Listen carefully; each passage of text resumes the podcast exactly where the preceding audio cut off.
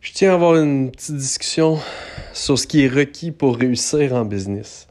Ça fait quelques discussions que j'ai dernièrement avec des gens, puis euh, je réalise à quel point on a, euh, avec la culture du web, avec les, possibilités que les nouvelles technologies nous offrent, on a oublié à quel point il y a quand même des efforts, de la discipline requise, des efforts constants requis pour réussir en business. Puis le web nous a donné une belle fenêtre d'opportunité où les choses euh, ont été plus faciles.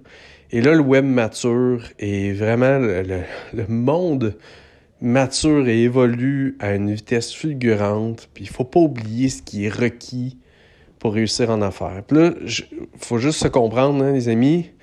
Je suis pas de la culture du hustle. Je suis pas euh, celui qui va dire qu'il faut euh, travailler pour vivre pour travailler mais bien travailler pour vivre. Puis, euh, je suis pas euh, de l'école de ceux qui vont dire qu'il faut travailler 18 heures par jour. C'est vraiment pas ça que je dis. Sauf que, faut comprendre que pour réussir en affaires, il y a, il y a quand même un minimum qui est requis. Puis, il faut réaliser que des fois, ce qui est requis n'est pas du tout aligné avec nos envies. C'est-à-dire qu'on peut avoir envie d'aller euh, sous la couverte faire une sieste en plein milieu de l'après-midi, mais c'est pas ce que la business nous demande.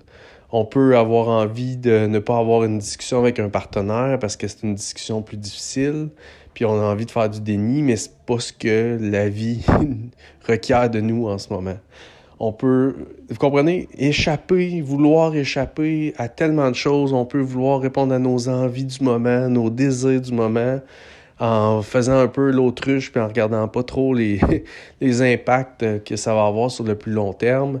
Mais la réalité, c'est que des contacts clients, de la prospection, du développement des affaires qui n'est pas fait maintenant, ben c'est pas de clients dans les 90 prochains jours. Une planification qui n'est pas faite maintenant, ça veut dire que notre calendrier va être tout croche dans 90 jours. Tout ce qu'on fait pas maintenant va se ressentir dans 90, 120, 180 jours. Donc, faut comprendre que pour réussir en business, il y a un volume qui doit être, qui créé, qui doit être produit.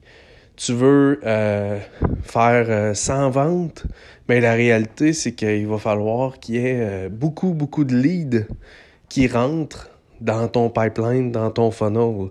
Probablement quelque chose comme 10 000. Tu veux pas faire de publicité, parce que ça te rend inconfortable, parce que tu veux pas euh, payer trop cher du lead, puis rentrer 10 000 leads, ben, il va falloir que tu fasses de l'organique, puis que tu fasses des, des efforts euh, relationnels, puis du développement des affaires. Ben ça, ça veut dire que tu contactes pas euh, trois personnes par semaine ou même trois personnes par jour. Ça se peut que tu doives contacter des gens puis développer des relations avec 50, 100 personnes par jour. Tu comprends? Donc, ça prend du volume. Ça prend de la constance, ça prend des efforts. Puis là, c'est drôle parce que dernièrement, les discussions que j'ai eues, c'était avec des gens qui voulaient un peu euh, ce que j'ai moi, en fait. Donc, euh, avoir mon style de vie, mon horaire, euh, mon niveau d'abondance, etc. Puis j'étais comme, mais attends un peu, là. moi, je profite de tout ça maintenant. Parce que numéro un, je fais encore beaucoup de volume, beaucoup d'actions qui sont requises, même quand ça ne tente pas. Encore aujourd'hui, je développe des relations constamment. Encore aujourd'hui, je crée du contenu constamment. Encore aujourd'hui, je fais des campagnes de pub constamment. Encore aujourd'hui, je suis non-stop en train de faire ce qui est requis, malgré mes envies. Et by the way, ça fait maintenant 11, 12 ans que je fais ça sans arrêt. Et donc, j'ai fait ce qui était requis pendant un méchant bout en mettant de côté beaucoup de mes envies. Pour aujourd'hui, quelques années plus tard, là maintenant, vivre les, les effets bénéfiques d'avoir fait tout ce qui était requis en mettant de côté mes désirs puis mes envies de court terme, là, sur le long terme, je suis capable de vivre les bénéfices.